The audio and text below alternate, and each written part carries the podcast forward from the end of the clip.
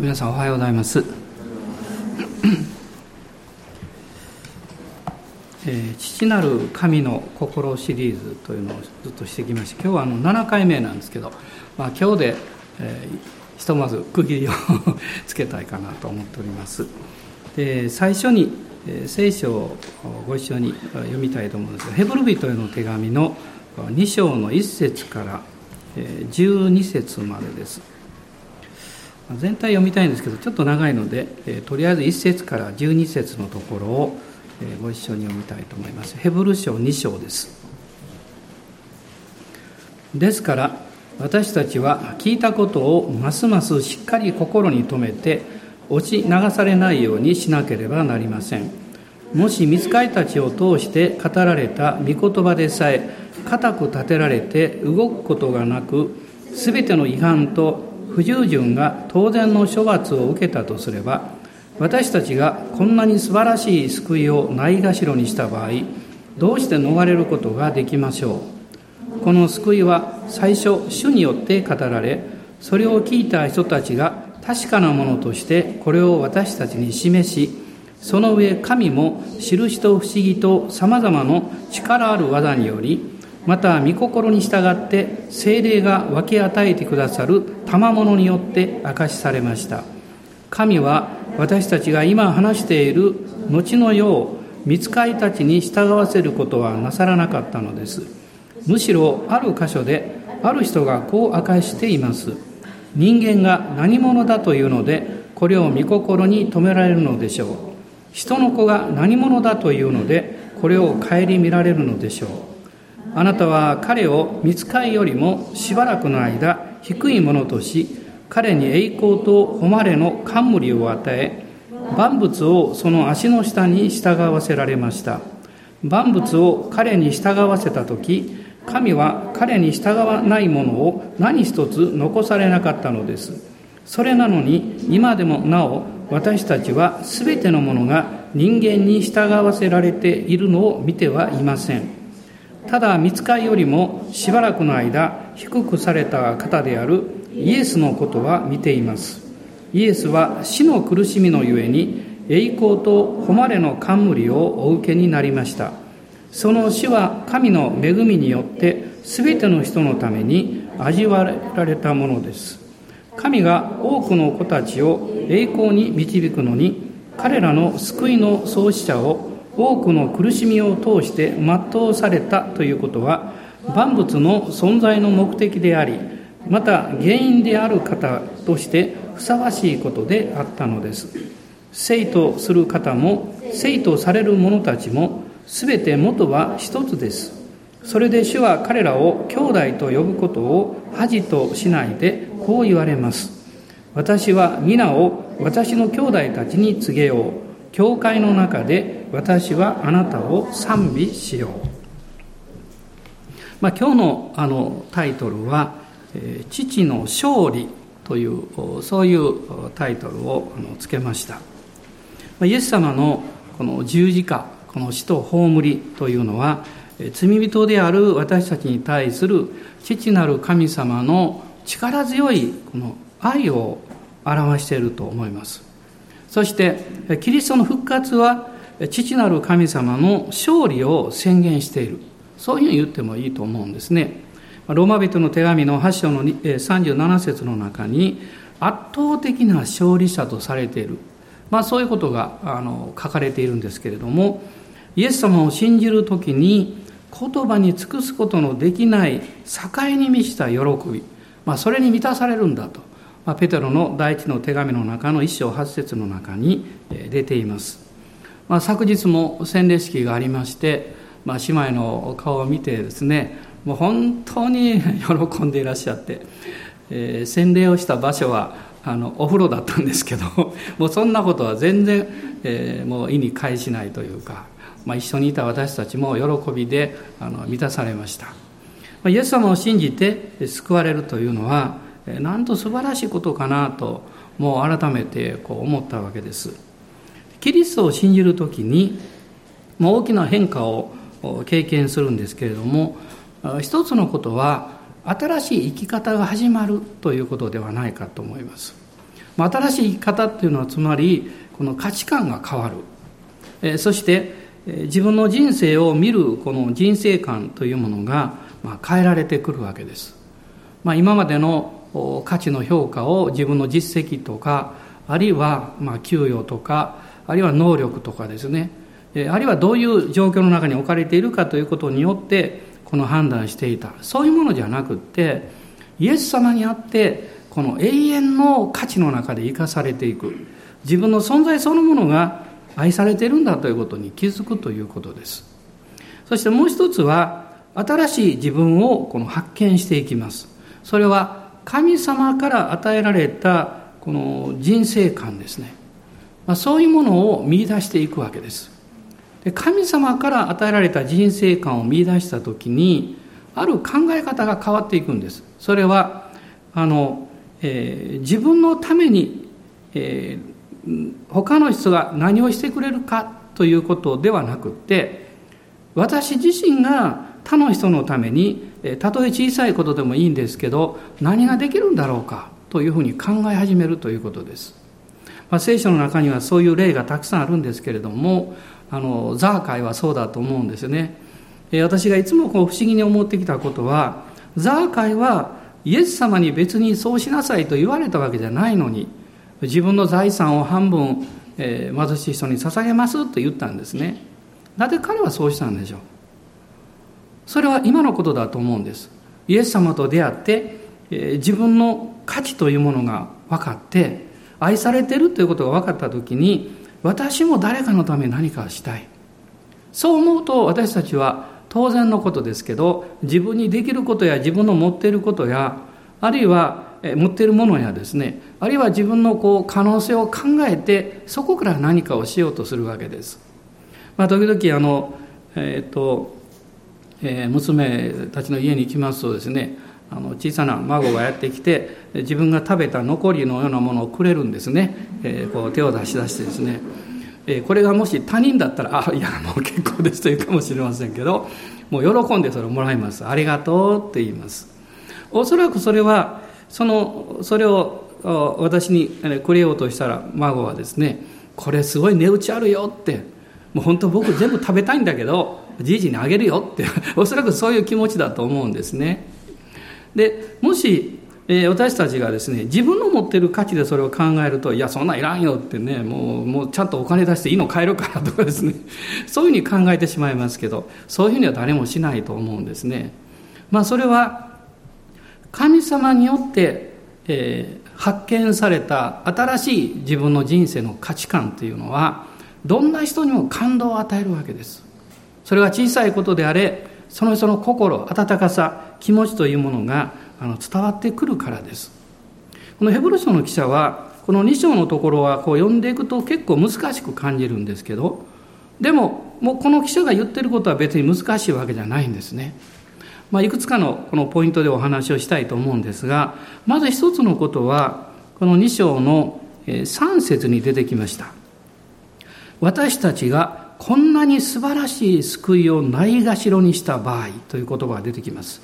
つまり、イエス様が私たちにくださった贈り物、そして父なる神様が御子を捧げることによって勝利を取ってくださったその一番の素晴らしいもの、それはここに書かれていますけれども、素晴らしい救いの完成ということです。あなたは私が罪許され永遠の命をいただいて神の子とされるためにこの救いの完成を父なる神はずっと願っていらっしゃったわけです。このヘブル書の2章の3節にこの言葉が出てくるんですけれども1章の3節のところを見ていただきたいと思います。1章の3節です。ご一緒にお見になってください。巫女は神の栄光の輝きまた神の本質の完全な現れでありその力ある御言葉によって万物を保っておられます。また罪の清めを成し遂げて優れて高いところの滞納者の右の座につかれました。罪の清めを成し遂げて優れて高いところの滞納者の右の座につかれました。まあ、なんか難しい表現なんですけどこれ分けて考えるとですね別に難しいことじゃないんですね。一つのことは罪の清めを成し遂げられたということ、まあ、これはイエス様の流された血潮によってあなたや私の罪が許されたということです、まあ、ある先生がこんな話をなさってました。私の人生の中で人生が豊かになる幸せになるあるいは成長していくのに妨げになるものが少なくとも4つあると言いました、そしてその1つは何かというと在籍感なんですね。自分に対するこう責める思い。それがあると私たちは自分の能力さえも十分に発揮することができなくなります。そうだなと思いました。2つ目は何かっていうとこの恥ずかしいという思いです。ちょっと皆さんあの私恥ずかしがり屋なんですけどという方どのくらいいらっしゃいますか？結構いますよね。私筆頭に手を挙げたいと思うんですけど。でもその恥ずかしいということ自体が別に悪いことじゃないんですけどその恥ずかしいということと結びついて何かこう恥をかいたというかね。何か恥を感じること。そういうものを感じると私たちの足がすくんでしまうわけです。え何かあのそれ以上前進できないという気持ちになるんですね。で3つ目はですね後悔すること。まあもっと分かりやすく言うとくよくよすることです、ね、くよくよ。ね。くよくよですから94ですか。はい。9494です。くよくよしていると前進しないんですよ。何か小さなこと大きなことにかかわらずそういうものがこう心の中に引っかかってますと時に他の人が分かりますね。今どうしたの？何考えてんの？ってね。なんか嫌なことあったの？って言ってくれる場合があります。ふっと気がつくんですね。そこに目をいってしまうわけです。そして、えー、4つ目のことですね。それは苦々しい思い。心の中に、えーまあ、誰か許せないとかあるいは、うん、そこまでいかなくってもこの嫌な感情や気持ちというものを持っているとそれが私たちの前進を妨げてしまうわけです。でもイエス様の十字架というのは前回申し上げたかも分かりませんがこのイザヤ書の53章を見るとですねこの十字架の上にイエス様は悲しみと痛みと病と罪を全部背負ってくださった。そのことが予言されています。そのイエス様の、えー、人となってあなたや私の苦しみや痛みを理解してそしてそれを受け取って自分のものとして、えー死んでくださった。その命を捨ててくださった。それが具体的に表されたのがあの十字架の光景なんですね。そこにイエス様の祈りがあったわけです。父を彼らをお許しください。彼らは何をしてるのか自分でわからないのです。それはその私たち時々自分でわからないでですね何かこう言ってしまったり行動することがあるんです。でも案外それは自分の心の深いところにあったものがこう飛び出してきた。という場合もあるんですね。あのヨブが正しいことに全身全霊を傾けて生活をしていた。そこに災難がやってきた。その時に彼が思わずですね私が今まで恐れていたものが私を襲ったと彼は言いました。心の中でこんなことは起こってほしくないと思っていたことが起こってしまった、ね、例えば何か起こった時に思わず言いますね。やっぱり。とかですね。それは何か感じていたわけでしょう。その心の深いところにあるものはイエス様の十字架の血潮によって許されない限り。自分の存在と価値を神様の愛愛によって受け取るということをしない限り心の中からずっと私たちにささやきかけるんです。お前はダメだ。お前はこれ以上成功しない。これ以上前進しない。またあんなことをやったじゃないか。それは人の声じゃないんですね。あなたの良心の声なんです。良心の声というのは私たちの霊的状態を表す声なんです。あのアダムがあなたはどこにいるのかと神様に言われた時に私はこの恐れてこの恥ずかしくってそして隠れてしまっているんですということを彼は言っています。それは霊的な状態なんですね。でもこのヘブル書の一章のところに今も読みましたけれども、イエス様の十字架の贖いというのは、罪の清めを成し遂げられたと書いてます。成し遂げる途中じゃないんです。成し遂げられた。えこのコロサ、えテトス書のごめんなさいテトス書の2章の14節というところを開いてください、えテトスですまあ、テトスという人もテモテと同じでパウロの弟子であったわけです、まあ、彼はクレテに送られたようですね。そこにもローマの女神の偶像がありました、まあ、そういう中で彼は伝道と牧会をこうしていくわけですがこのテトスに対してパウロがこう記したこの手紙です。その中で2章の14節を見ていただきたいと思います。2章の14節。キリストが私たちのためにご自身を捧げられたとのは私たちを全ての不法からあがない出し良い技に熱心なご自分の民をご自分のために清めるためでした。二つの言葉私たちを不法からあがない出した。不法というのはこの悪しき力の支配の中に置かれていることを意味しています。サタンの領域です。また罪の力ですね。そこからイエス様の十字架はあなたをあがない出した。あがない出すという言葉の一つの大事な意味は代価を払って尊い代価を払って外側に買い出してくださったということです。今いる状態の中からその外側に連れ出してくださった。そういう意味を持っています。そして、えー、ご自分の民をご自分のために清めるためでしたと書かれています。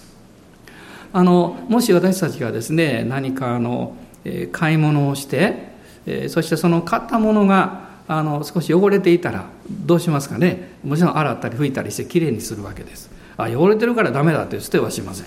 中身の価値を知ってるからです。神様はあなたは私を罪深いままでイエス様の十字架によって救ってくださったんです。救われる前に清くなる必要ありません。まあ、日本ではそういう誤解があるんですね。あの感謝のことにキリスト教のイメージって結構いいイメージを持ってくださってる方多いんです。だから教会に行きませんかって言うと「いやもうそんな私行くようなものじゃないですよ」ってね「もう罪深いですからね」なんて言ってくれる人いるんですね。そんなこと分かってるよと思うんですけど。でもまあ私も罪深いから救われたんだけど。やっぱりこう神道的な発想というかこう清められなきゃいけないみたいなそういう発想が強くってですねもうちょっと良くなったらこういう悪い習慣が、まあ、もう少しあの良くなったらとかねそうしたらイエス様を信じたり教会に行ったりできるかもしれないと思うんです。もしそういう方が考えてる方おられたらもうもう耳にタコができるぐらい言いたいですけどあなたは人生生涯全部かかってもそうなれません、ね、汚れてるままで 失敗してるままでもう自分が嫌だなと恥ずかしく思ってるままでイエス様のところに行ったらいいんです。例えば私はなんて情けないんだろうとかもうこんなのかっこ悪いとか自分はこんなに汚れててもう醜いとかあなたが本気で思った時それはイエス様の十字架の前に出る最高のチャンスです。なぜかっていうとそれが分かった時はイエス様の十字架による許しが明確に分かるからです。許されるってなんて素晴らしいんだろうということが分かるんですね。そして私の人生変えられるんです。もうあんなふうになりたくないと。もちろん罪の力は働いてきますからまた失敗するでしょう。でも以前とは違うんです、ね、以前とは違うんです。私たちが主の前に出る時に主は臨在の中で知識をとそして御言葉によって私たちを清め続けてくださいます、まあ、ですからこのヘブル書の記者はですね罪の清めを成し遂げられたと言います。そして、まあ、あと2つのことがここに出てくるんですけど見つかいたちよりも優れた皆を相続されたと書いてます。この皆というのはイエスという皆です。ね。あのイエス様おっしゃいました。私は天においても地においても一切の権威を与えられたとおっしゃいました。その権威というのは名前の中にあるわけです。この皆を見つかりではなくって私たちに与えてくださった。使徒行伝の4章の12節に皆さんよく知っておられる御言葉だと思うんですけれどもその御言葉を一緒に読みたいと思うんですね。使徒行伝4章の12節です。この方以外には誰によっても救いはありません。世界中でこの皆の他には私たちが救われるべき名としてはどのような名も人間に与えられていないからです。この皆、イエスの皆の他には救いはない。私はこの御言葉を読むとね、えー、先だって天国に帰られた竹本明先生いつも思い出すんですねあの天幕集会よくあのいろんなとこおいでなってて私もよく参加しましたけどもう何度もこのことをおっしゃってましたからこの皆イエスの皆以外には世界中に救いはないんだって。その通りなんです。その通りなんですね。名前には権威があるんです。名前にはその背後のその人の立場や、えー、人格やそしてその人の能力やそういうものが全部関わってるからなんです。イエス様は死と葬りを通して復活させられた。その時にピリピ書の中には全ての、え、口がですね全ての舌がイエスは主であると告白するその全ての名の名その上に置かれたということをピリピ書でパウロは記しているわけです。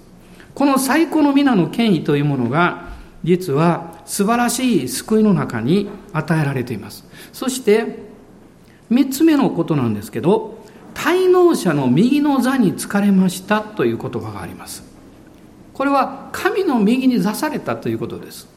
で使徒行伝の2章の33節を一緒に読みたいと思います。2章の33節です。ですから神の右に挙げられたイエスが未知から約束された聖霊を受けて今あなた方が見聞きしているこの聖霊をお注ぎになったのですイエス様を信じてしばらくしてからですけれどもあの先生が語っておられるメッセージが少しずつ分かってきました。どうしても分からなかったのはねそれまで。イエス様が十字架で死なれた葬られた復活したまあ、そこまではですねうーんと思ってたんですけどその後イエス様は天に昇られて神の右に座られた。そのことはあんまり分からなかったんですね。どういうことかな。まあ物理的に考えると分かりません。でもあることを通してそれが現実であるということを経験しましたそれは精霊に満たされた時です精霊様が私のうちにおいでくださっているということを発見した時ですもう随分前結婚する直前に私は交通事故に遭いまして、えー、そしてその時にですね車がぶつかる直前に「イエス様!」とあの内側から声が出てきたんですけどなぜか不思議でした。あのその事故の後で運転していた兄弟に聞きました。僕確かイエス様って言ったよなって先生言ってましたよ。って言ってくれました、ね、誰が言ったのか。もちろん私が言ったんですけど私の内側に聖霊様がおられてそうさせてくださったんだと分かりました。それだけじゃなくってまあ彼は先に、えー、タクシーであの病院に運ばれまして、えー、私はしばらくそこに残ってたんで現場にですね。でパトカーが来ましておまわりさんと話をするんですけど何も話しても全然覚えられないですね。頭がボーッとしてですね。でそのまま病院に、え、タクシーに乗せてもらって連れて行ってもらったんです。でタクシーのあごめんなさい。あのパトカーに乗ってですね。パトカーに乗って連れて行ってもらったんですけど私初めて動くタあのパトカーに乗ったんです。あの止まってるのはちょっと乗ったことあるんですけど。動いてる中でですね。病院に行く間タオルでこう血を止めながらですねこれどうしようかとこう思ってましたけどその時に確かに聞いたんですね。内側から声がするんですね。賛美しなさいって。賛美しなさい。私がそんなこと言うはずないんです。状況を見ると車ぶつれぶつぶれるそして血は流してるわですね。これからどうするんかっていうことがありますから。でも賛美しなさいという声は内側から確かにある。でその時使徒行伝16章を思い出しました。ああそうか。パウロも白洲さんも賛美したなと思ってですね。私もやってみようと思ってね。で、えー、賛美始めたんですよ「ハレルヤハレルヤ」って賛美始めたんです。そうした不思議なこと起こりました。平安がですね内側からわーっと湧き上がってくるんですね。そんで気がついたんです。キリストの平安は風呂敷のようなものだって。意味わかります？日本が発明したあの風呂敷。風呂敷っていうのは丸くても四角くても長くても何でも包めるんです、ね、あなたの問題がどうであってもあなたの煩いがどう思い煩いがどうであってもキリストの平安はそれを賛美すると包んでくれるんですね。不思議な経験しました。そしてまあ病院に着く頃には不思議な平安がありました。その時思ったんです。精霊はいらっしゃるって。精霊様はあなたのうちにいらっしゃるんです。でも盲点はあなたがそのことをまず知らないことあるいは知っていてもその精霊様があなたの内側からあなたに語りかけ働きかけておられることに心を開かないことです。まあ、開かないっていうよりも自分の心の中で心配事とか考えてることが強すぎてそちらにこう目をいってしまって無視してしまうんです。でも私たちがあうちにいらっしゃる精霊様に目を留めると賛美できるんですよ。まあ、ダビデは精霊に満たされた時に実際に賛美してるんですね。私はあらゆる時に神をね、神様あなたを褒めたたえますよと言ってるんです。この聖霊様の内住、うちにおいでくださった、えー、まあ、保証というか、それがさっき読んだところに書かれているんです。キリストが天に昇られ、神の右に座られた、そして約束の聖霊を私たちに注いでくださったんです。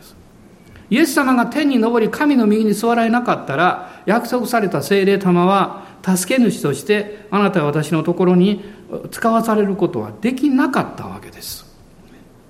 まあ、このようにこの素晴らしい福音は単なる思想や宗教的な理解じゃありません。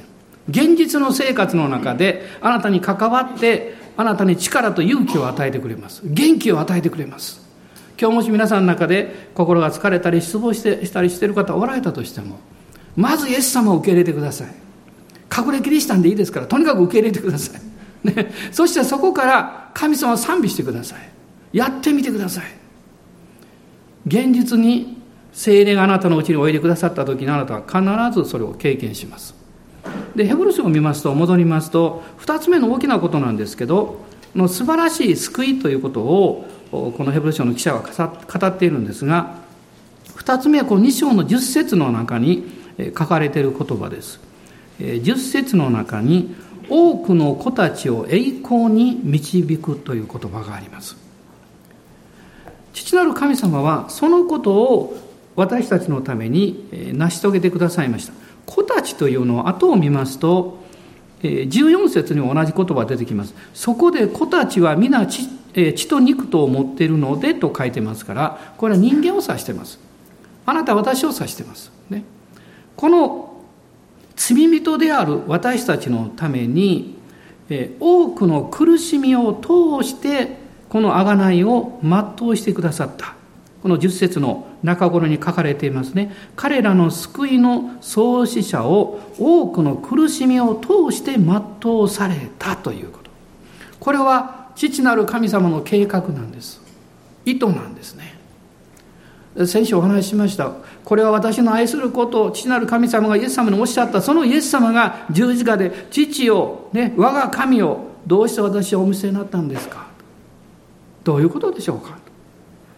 それは父なる神様が愛された御子イエス様が自ら進んでこの受肉された人間となられたその命をそのまま私たちのために捧げてくださった。その時に神によって捨てられてくださった。その背後に父の大きな痛みを私たちは見ることができます。しかし天のお父様はあえてそれを許された理由があります。その先があったからなんです。復活によって勝利を取られる復活を通してこの贖いが完成する。そして復活を通してこのお方キリストを信じる私たちを栄光に導いてくださる。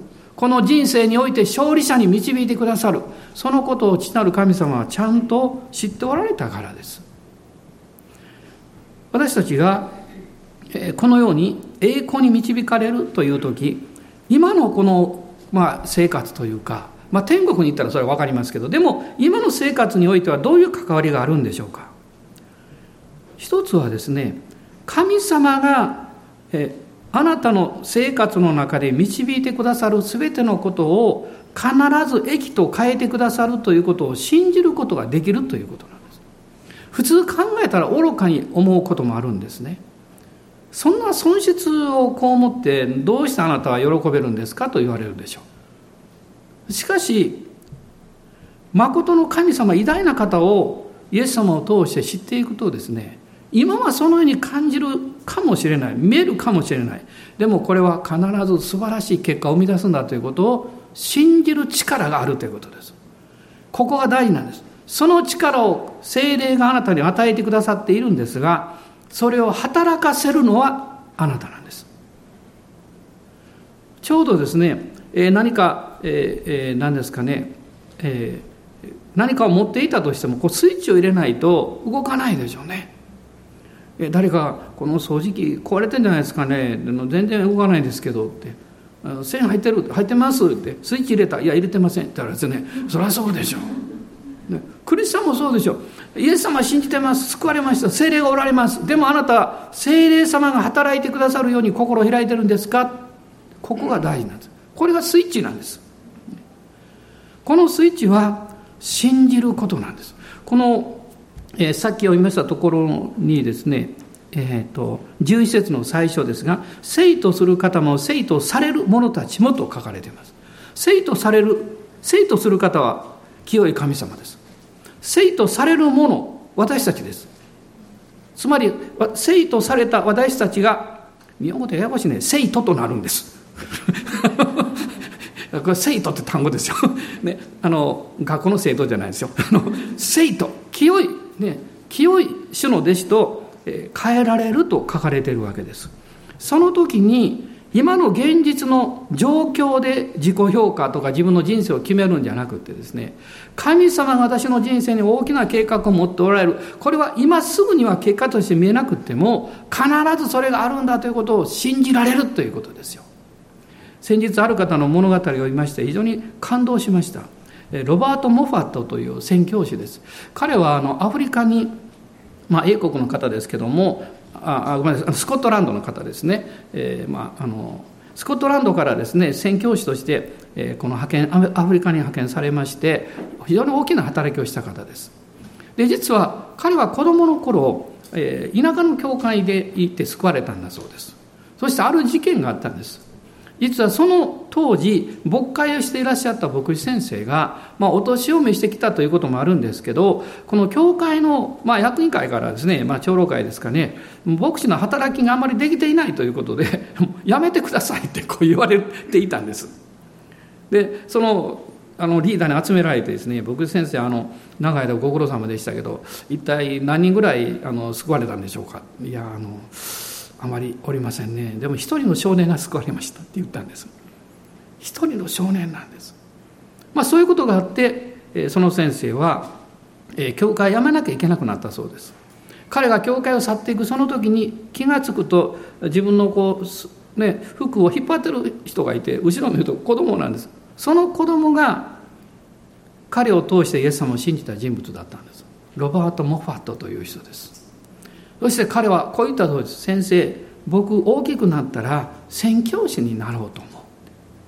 やがて何十年か後彼はアフリカでたくさんの人を導いてそしてスコットランドに帰ってきましてロンドンのこの英国のですね方のロンドンの方に招かれてそこで大きな講演会をしたんですねたくさんの方がやってきました彼はそういう素晴らしい器になりましたそして彼の娘さんのご主人があの有名なリビングストンだそうです。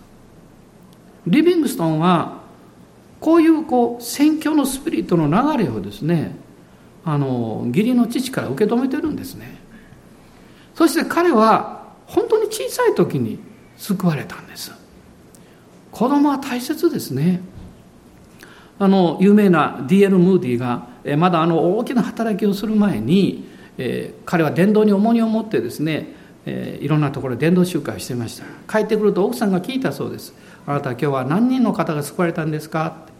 って。彼は言ったそうです2人半2人半救われたって。で奥さんが思わず「ああそうですか」2人の大人と1人の子供なんですねって言ったら「いや逆だ」って言ったそうです2人の子供と1人の大人 なぜかっていうと大人はもう半分人生終わってる。だから半分だって。でも子供はこれから人生がある。だから一人前。私はそれを聞いた時にですねやっぱりこの先生旧霊者なんだろうなと、まあ、聞いたって読んだだけですけど思いました。私たちは外側を見て判断するんですね。でも神様があなたに神の目を与えられる時にあなたは魂の価値を見るんです。あなたが見るのは外側の良いか悪いかそんなそんなものじゃないんです。その人そのものの神様に愛されてる値打ちを発見するんです。神はそれをあなたにおっしゃってるのにどうしてあなたはそれを認めないんですか？私性格的にですよ。あの誤解しないで。私今牧師ですからだいぶ変わりました。変わって牧師になったんです。でも昔はもともとですね嫌いなタイプであったんです。ネチネチグズグズくよくよする人。いつまでも悩んでる人。嫌いだったんです。なんでそんなこと悩んでんだって。そんなの諦めたらいいだろうって。そういう性格だったんです。今は少し分かってきましたので人がなぜ苦しむのかなぜぐちぐちするのか分かってきましたからあの心配しないであの前と変わってますよ。それでもですねそれでも私思うんです。あなたがイエス様を信じて救われたんだったらそんなに長くくよくよしなくても大丈夫ですよって言いたいんですそうするなとは言いません。大丈夫ですよって。神様はあなたのそばにいらっしゃる。イエス様は共にいらっしゃる。あなたがもうぐちぐちくよくよこう沈んでいくとですね 下から支えてくださる、ね、こういう方なんですよ。ですからそのことが分かってくると全てを益に変えてくださる方なんだということが分かります。あなたのしている技やあなたが働いていることやあなたがこの何かこうできたことが小さく思ったとしてもそんなことはないですよ。神様の目から見たらものすごく価値のあることですよ。ものすごく価値のあることです。昔私はあのちょうどスーツを買ってですねああとジャケットですね。買ってあの翌日教会にその新しいジャケットを着ていきました。また青年の頃です、ね、でかっこいいだろみたいな感じですね。ですると一人のあの婦人の方がそっとやってきて「あのね後ろまだ紐ついてますよ」このジャケットこう分かれるところこう肩でこうなんかこう塗ってあるでしょこうね。ついたままだったようです。でえっと思ってですね私脱いで、えー、それを隠れたところに行って切って ありがとう。こうやったことあるんですけどね。その人にとってはそれは何か、えー、ジャケットにまだ糸がついてるだけだそれを言ってくれただけなんですけどこれは私にとって大きなことですよ。ね、今だったらちょっとあの面の皮も厚くなったんでまあ少々もう笑ってそうしますけどその頃は純粋でですね傷つきやすい。ね、若き青年ですからね。ちゃんとしかもみんなの前で言わなかった「ねえ誰々君ついとるよ」とか言わなかったんですよ。そんなことやらない。誰でもねやったらダメですよ。そっといてそっと引っ張って「あのね」って言ってくれたんです、ね、私たちが神様の前に物事を見ていく時にこれが大きいとかこれが小さいっていうことはないんです。全てが益になる。それを信じる力が与えられるんです。そして何よりも素晴らしいのは神様にある、えー、兄弟姉妹とのこの交わりそして共に祈るということができるということです。祈るってすごいなと思いますね。一緒に祈るということを私がやめた時にあなたは確実に弱くなりますよ。祈ることはとっても大事。でも共に祈るということの力を私たちは決して忘れちゃいけないと思うんですね。あのこの教会には祈り会っていう名前のついたのがちょっとあんまりないんでね。いろんなところの祈りはあるんですけどでもそれは本当に必要だなとずっと今も思っています。何かあった時に最終的に行ける場所はそこですからね。そこに行ってそして座って祈る。もちろん誰もいなくっても教会に来て、えー、街道で祈ることもできます。でも私たちは互いに家族として祈り合うことができる。そういう恵みをいただいているということなんです。このヘブル書の2章の8節と9節を見ますと2章の8節9節です。もう一つのことが出てくるんですが2章の8節の中には万物をその足の下に従わせられましたとこう書いてますね。それは権威が与えられたということです。権威が与えられたということはさっきさっき言ったことと関係あるんですけどあなたがイエス様の皆とその力をこの信じて最高のことを信じたらいい。この現実ではそういうふうに私ができなかったりそう祈りなかったりすることがあると思うんです。私は先日ですねある方の文章を読んでまして非常にショックを受けたんです。ですごく考えさせられたんです。その方の、え、お兄さんだったと思いますけど、まあ、30代の若さであのがんで召されなさったそうです。でその入院してる時にですねあの召される少し前に、えー、まあ、牧師先生が何度も来てくださって祈ってくださった。どう祈ったかっていうと神様どうぞこの方の心の中に平安が与えられますように、ね、また、えー、この方にこう力が与えられますように、ね、そう何度も祈ってくれたそうです。ところが、まあ、その方が召された後何か手帳にこう書いてることがあってですね本人が読んだ時にショックを受けたそうです。こう書いてあったんです。牧師先生は平安があるようにまた元気になるようにと祈ってくれた。でも僕は治るようにと祈ってほしかった。おそらくその先生が現実を見た時にもうこれは難しい、まあ、お医者さんももう、えー、まあ宣告をなさっていたんでしょうね。でも私それをなぜか思ったんですね。そのそれは病気の問題だけじゃなくって経済の問題でもそうだし自分の将来の問題でもそうだし私たちは現実にもう圧倒されて否定的になるんです。でもイエス様は万物を足の下に従わせられた。しかしその後見ていくとクエスチョンマークみたいなところがあるんですね。それなのにということです。それなのに今でもなお私たちは全てのものが人間に従わせられているのを見てはいませんどういうことなんでしょう？イエス様は全てのものを足の下に敷かれた。万物を支配なさった。その権威が与えられた。でもそれを信じているあなたや私が、まだそのことを実行してない。それは私たちの信仰にかかっています。アダムに神様がこの、えー、語られた言葉がこう漱石に出てきますけどこの満たせ、えー、そして従いを支配せよという言葉です。これはあの創世記の一章の28節に出てくるんです。でもその前にこの言葉があるんです。神は彼を祝福してという言葉です。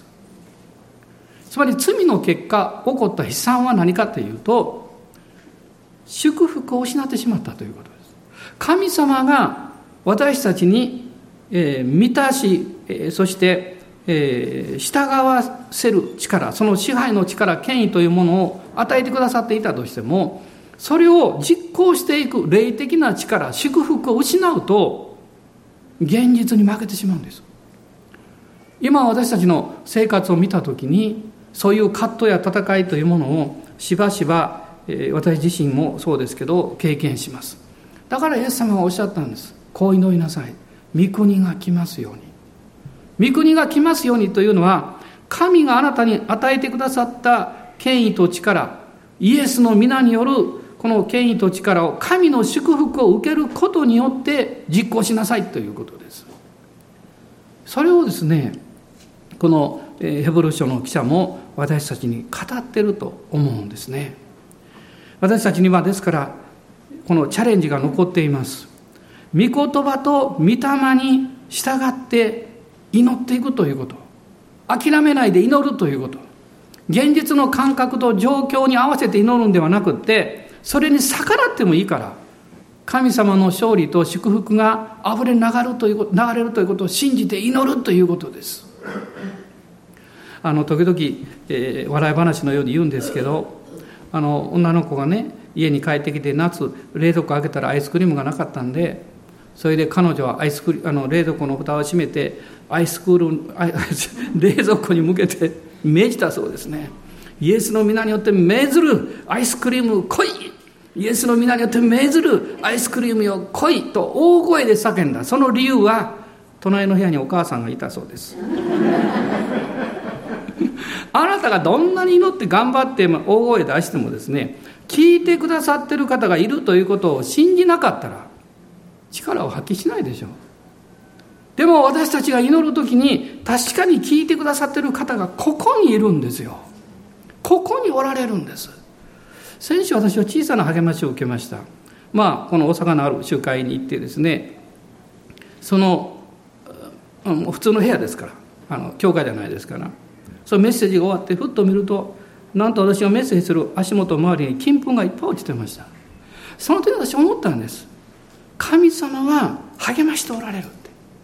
私は一緒にいるんだよっていうことを励ましておられる、ね、いろんな人が来てこう拾ったそうですけど。そんな問題じゃなくてですね。私たちに必要なのはこの権威とや、えー、権威と力を信じている知っているというだけではなくてそれを行っていくということです。宣言していくということです。そのことを私たちがイエスの皆によって行動を起こしていくということです。そのおそらく一番大事な中心的なことが福音を伝えるということだと私は思います。福音を伝えるということはですね証しをしたり祈りの中でそれを表現したり普通の会話の中で、ね、イエス様ってすごいよっていうことを話したりいろんな方法もあるでしょう。でも私たちがキリストを証ししていくように生き始めると御言葉に約束されているように精霊が豊かに望まれます。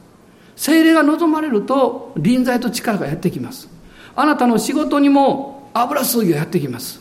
あなたのこのなそうとしていることに神様からのバックアップを得ることができます。福音を伝えていく。それは私たちの生き方の中に表されていくことなんです。でも天の父は私たちをご覧になってこうおそらく思われるんじゃないでしょうか。私はすでにあなたのために勝利を取っている。あなたを清めあがなった。あなたを栄光のところに導いた。そして今私はあなたに私の御子の名とそしてその御言葉によって祈りを実行し福音の証人として生きることを心から願っている。そうすれば聖霊様の注ぎはますます力強くなる。皆さん今週も私たちは自分の置かれた場所で主の良い証人になりましょう。あのそれは失敗してはいけないということじゃないんですよ。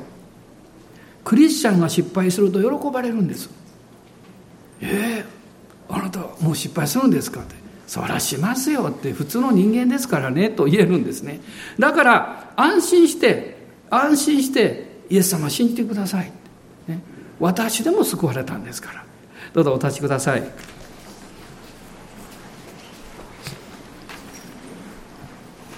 主の皆を賛美します。アーメン。ハレルヤ。感謝します。アーメン。神様は今日あなたにすでに素晴らしい勝利を与えていらっしゃいます。あなたの生活の中にその仕事の中にあなたの将来の計画の中にあるいは宣教の働きの中にすでに勝利を与えていらっしゃいます。私はそれを信じます。そしてそれを信頼します。今一緒に祈りましょう。主を礼拝しましょう。アーメン。感謝します。アーメン。ハレルヤ。主の皆をあがめます。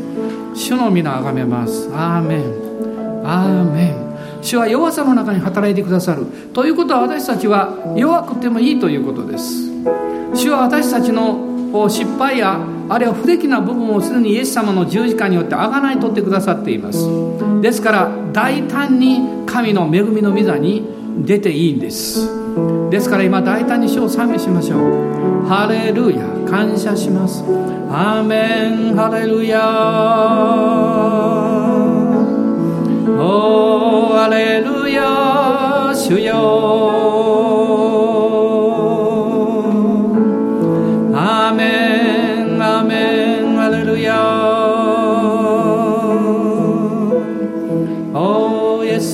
感謝します。おイエス様ハレルヤ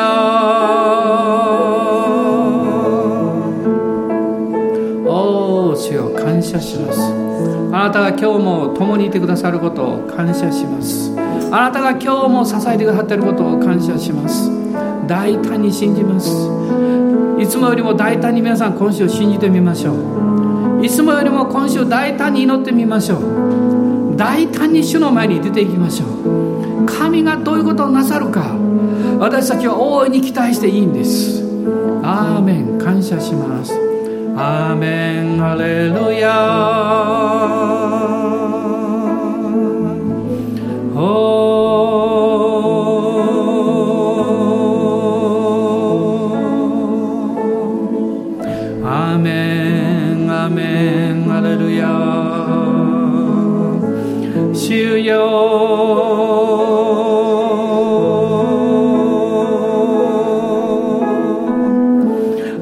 内側に内住していらっしゃる聖霊様があなたに賛美を与えていらっしゃいます。信仰の霊を与えていらっしゃいます。ですからこの方に励まされて私たちは主を賛美します。アーメン。ハレルヤ。アーメン。ハレルヤ。おーイエス様。感謝します。我が神主よ。確か前偉大な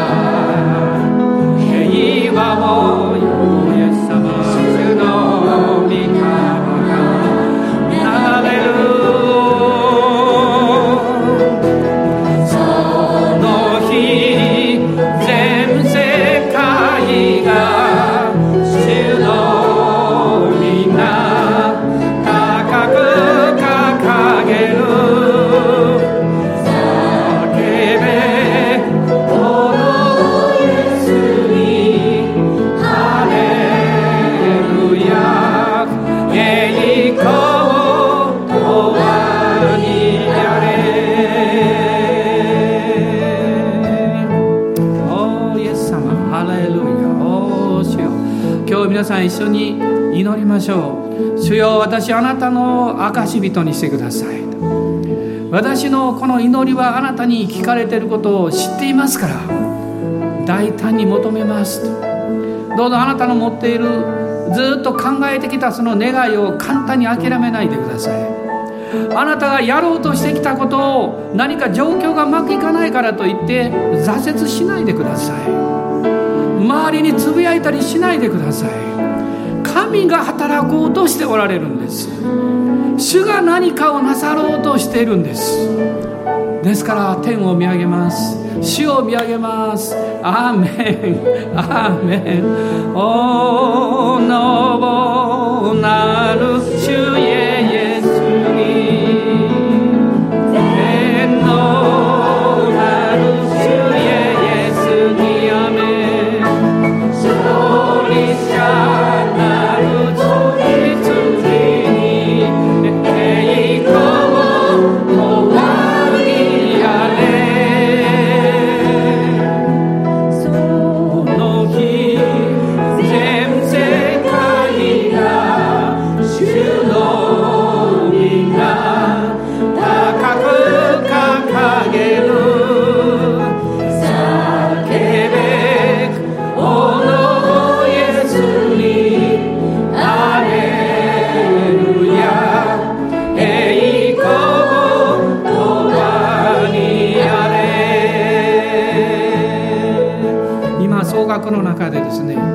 一緒に皆さんの心の中にある私はこれを実は願ってるんです。私はこのことを主あなたにやってほしいんです。とあるいは私はこのような力が欲しいんです。もう短い間ですけど今しばらく一緒に祈りましょう。そしてこの週何が起こるか何が起こるか楽しみにしましょう。主がどのように門を開いてくださるか期待していきましょう。今総額を少し大きく総額してください。そうすれば皆さんも祈りやすいですから。ね。そしてしばらく一緒に祈りましょう。